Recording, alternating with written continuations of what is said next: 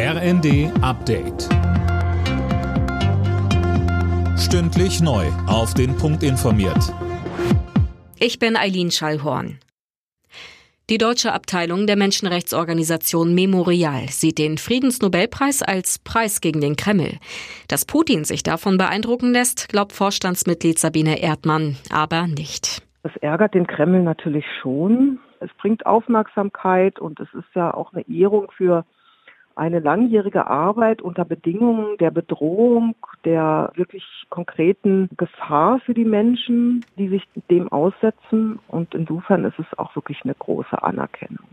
Die russische Organisation Memorial teilt sich den Preis dieses Jahr mit Bürgerrechtlern aus der Ukraine und Belarus. Nach der Friedensnobelpreisentscheidung geht Russland weiter gegen Memorial vor. Die Moskauer Büros der Menschenrechtsorganisation wurden von der Justiz enteignet und sind jetzt öffentliches Eigentum.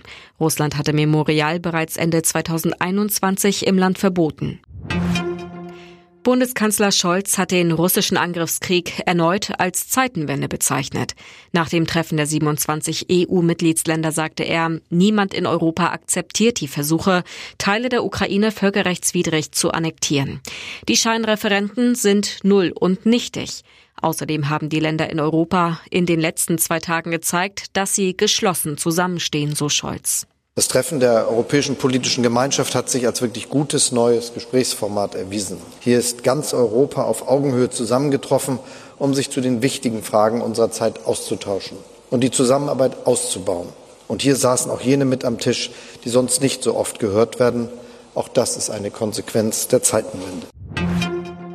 Zum Auftakt des neunten Spieltags in der Fußball-Bundesliga hat Werder Bremen auswärts drei Punkte geholt. Gegen die Gastgeber der TSG Hoffenheim setzte sich Werder mit 2 zu 1 durch. In der 87. Minute verwandelte Niklas Füllkrug einen Elfmeter zum Siegtreffer. Alle Nachrichten auf rnd.de